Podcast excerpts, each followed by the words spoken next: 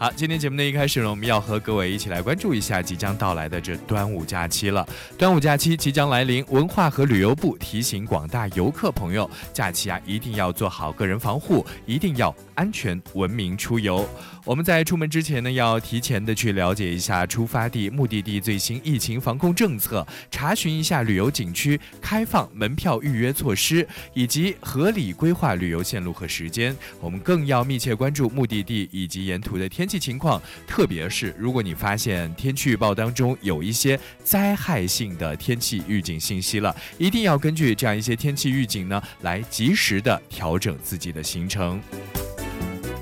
当然，我们也都知道，现在这疫情防控呢，也是进入到了常态化的这样一个过程当中。所以我们在外出旅行的时候，也要自觉遵守疫情的防控规定，戴口罩、勤洗手、少聚集、勤通风，养成一米线的好习惯。乘坐交通工具入园游览的时候呢，我们要自觉的和其他的游客啊保持间距，避免扎堆啊。当我们身体有点不舒服，比如说想要咳嗽、打喷嚏的时候，一定要注意用肘部或者是纸巾进行遮。眼，咱们不要随地吐痰。如果是遇到了感冒或者是发热的症状的时候呢，我们也应该及时的停止游览，并且啊去医院来进行就医。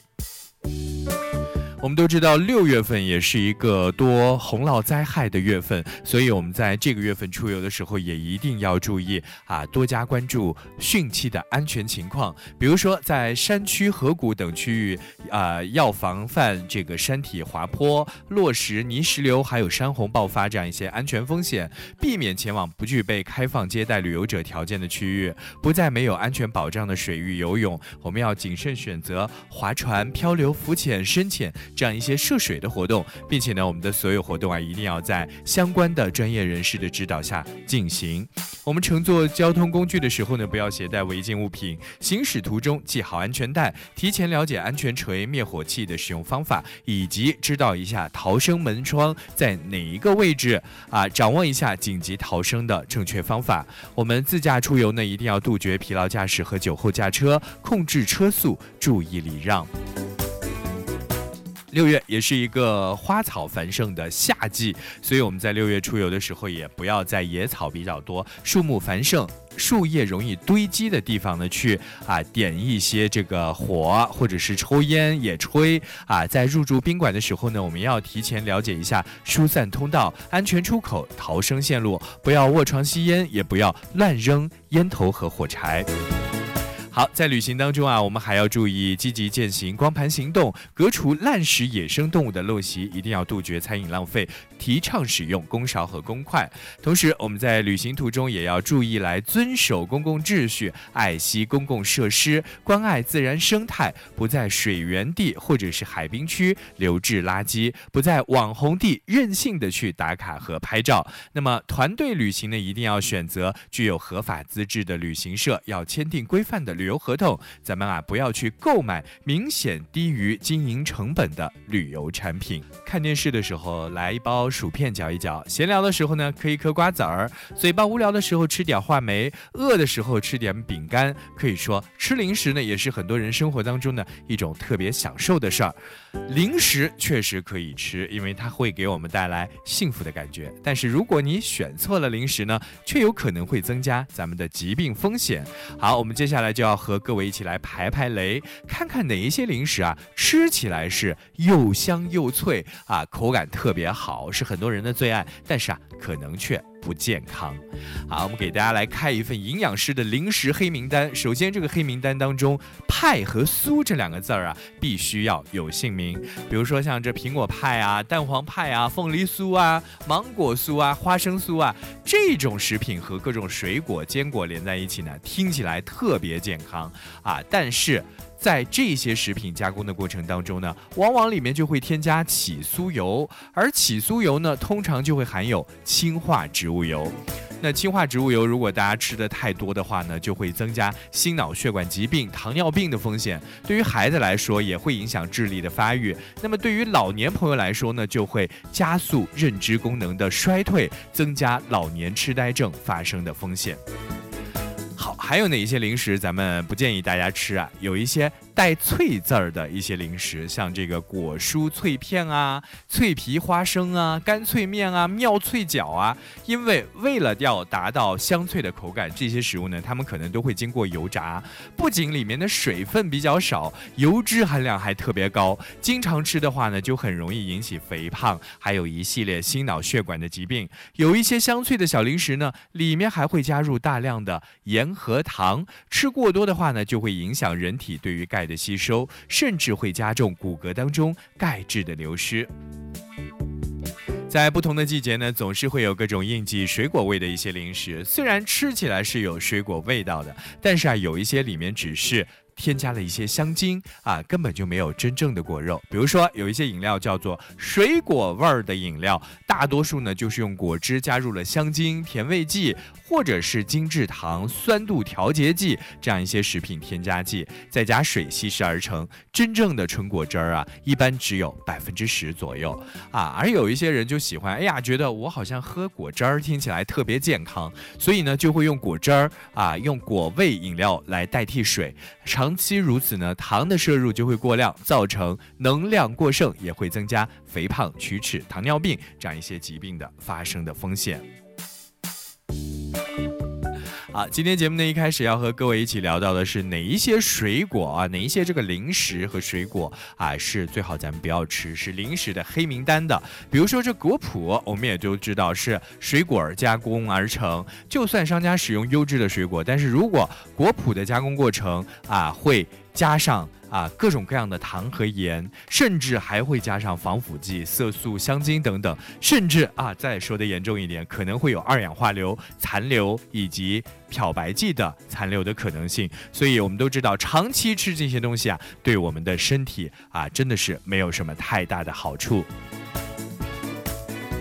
好，生活当中还有一些东西，一些零食，特别是不适合小孩子来吃。比如说这果冻，大多数的果冻呢，不是水果汁儿加糖制成的，而是用。增稠剂、香精、酸味剂、着色剂、甜味剂调配而成。那这些物质呢，对咱们的人体并没有什么营养价值，吃多了反而会影响脂肪、蛋白质的吸收，尤其会使铁、锌等无机盐结合成可溶性或者是不可溶性的一些混合物，从而影响机体对这些微量元素的吸收和利用。好，在生活当中，这个火腿肠我们也是很多小朋友喜欢吃的一种零食。那么好的火腿肠呢，一般以这个肉好的肉类来为主要的原料，但是有一些劣质的火腿肠呢，真正的肉的含量却很少，但是呢，里面却含有焦磷酸钠、还有山梨酸钠、亚硝酸盐这样一些食品添加剂，所以呢，这高热量。高脂肪还有高盐、防腐剂这样一些特性，就让劣质的火腿肠啊成为了不健康的零食。咱们啊还是少吃为好。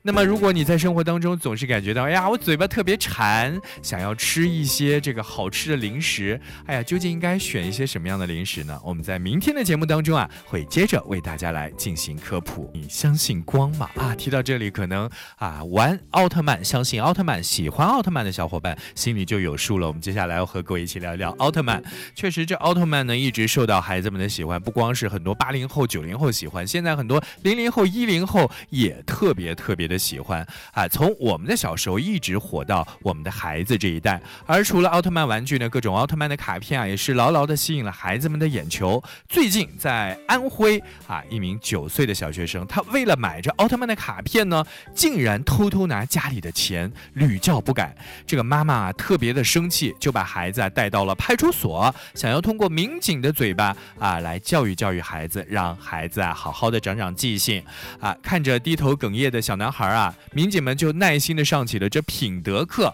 在一番交谈之后呢，孩子认识到了自己的错误，并且啊向妈妈做出了保证。确实，我们如果经常关注新闻呢，都知道最近这些年来，这孩子沉迷卡通、动漫啊这些卡片的新闻特别特别的多。这个奥特曼的卡游呢，和风靡一时的这盲盒特别特别的相似。在拆开之前呢，所有的这个玩家、收集者根本就不知道自个儿会拿到哪一种等级的卡牌。价格从最低两块钱一包到十块钱、二十块钱，甚至是一百块钱的都有。那么价格越高呢，出现高级卡的这概率啊也就越高。这种销售方式啊，对于分辨能力和自制能力都比较弱的孩子来说呢，就是一种特别难以抵挡的心理诱惑，很容易诱发他们贪婪和投机取巧的心理。那么在生活当中，我们究竟应该如何遏制孩子过度的沉迷于集卡呢？啊，我们先来说一说这企业啊，企业在逐利的同时啊，请不要忘记自己呢也还有一份社会责任，是不是真的一定要用这种特别套路的方式，让孩子过早的进入这样一个赌运气的世界呢？那么对于学校和家长朋友来说呢，咱们也不能光靠赌来进行管制。孩子啊，崇拜英雄、追逐偶像，也是他们的一种天性。他们有自己的兴趣爱好呢，我觉得也是一件好事儿。但是呢，咱们还是要多注重去进行疏导，帮助孩子来树立正确的价值观，不要盲目的崇拜，也不要盲目的攀比，给孩子安排更多有意义的一些活动，比如说像运动啊、旅游啊等等，这样呢，才能够让他们有一个更加多彩和精彩的。童年，好，在今天节目的最后一部分，我们要和各位照例来刷一刷最近微博上的一些热点信息。要说最近什么话题最热啊？刚刚过去的这高考依然是如火如荼的一个热门话题。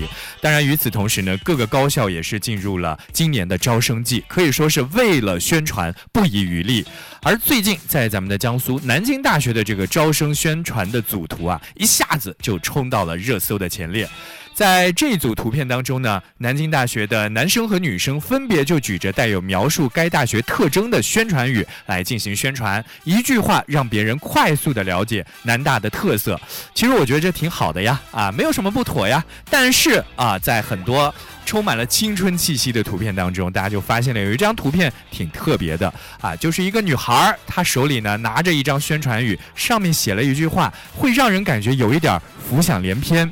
你想不想让我成为你的青春呢？啊，确实这句话是引发了广大网友的广泛讨论。目前呢，南大的这个官微已经删除了这一篇招生的宣传文案，但是啊，在网络上这个争论还是没有平息下去。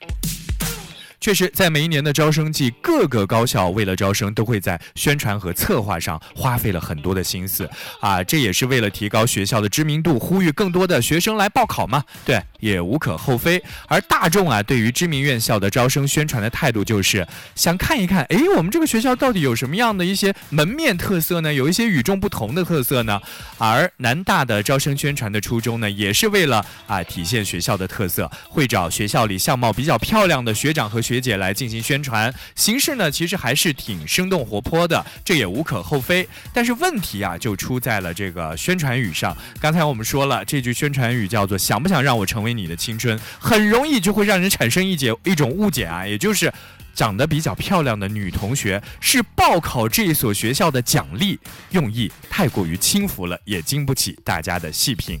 当然，值得注意的就是，不只是南大，其实每一年的这个招生季呢，有很多的高校都会用一些类似的招数来宣传学校，以达到在媒体当中，在这个舆论当中获得热搜的这种目的。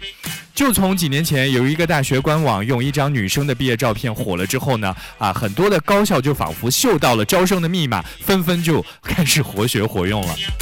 这个一些高校啊，他们就一改往年宣传片当中那种中规中矩的风格，出现了很多形象较好的女同学，而宣传片的这个视角呢，也再也不是宣传学校的一些相关的情况了，而是更加接地气的这种方式，聚焦在学生的本身。当然，我们都应该知道，任何的宣传语啊，应该建立在尊重的基础之上。貌美的女同学呢，也不应该作为报考的招牌和噱头。这样呢，不仅没有起到宣传的作用，反而会为学校招了黑。当然，今年有一个比较好的例子，就是清华大学嘛。我们都知道有一组招生宣传片叫做《破壁少年》，上线之后呢，就获得网友的一致好评，也是被网友称赞啊，称赞说：“哎呀，这个真的是太燃了！”大家如果要是感兴趣的话呢，也可以在网络上来搜索一下，看看咱们的这个清华大学是如何通过啊学生的特色来宣传学校的特色。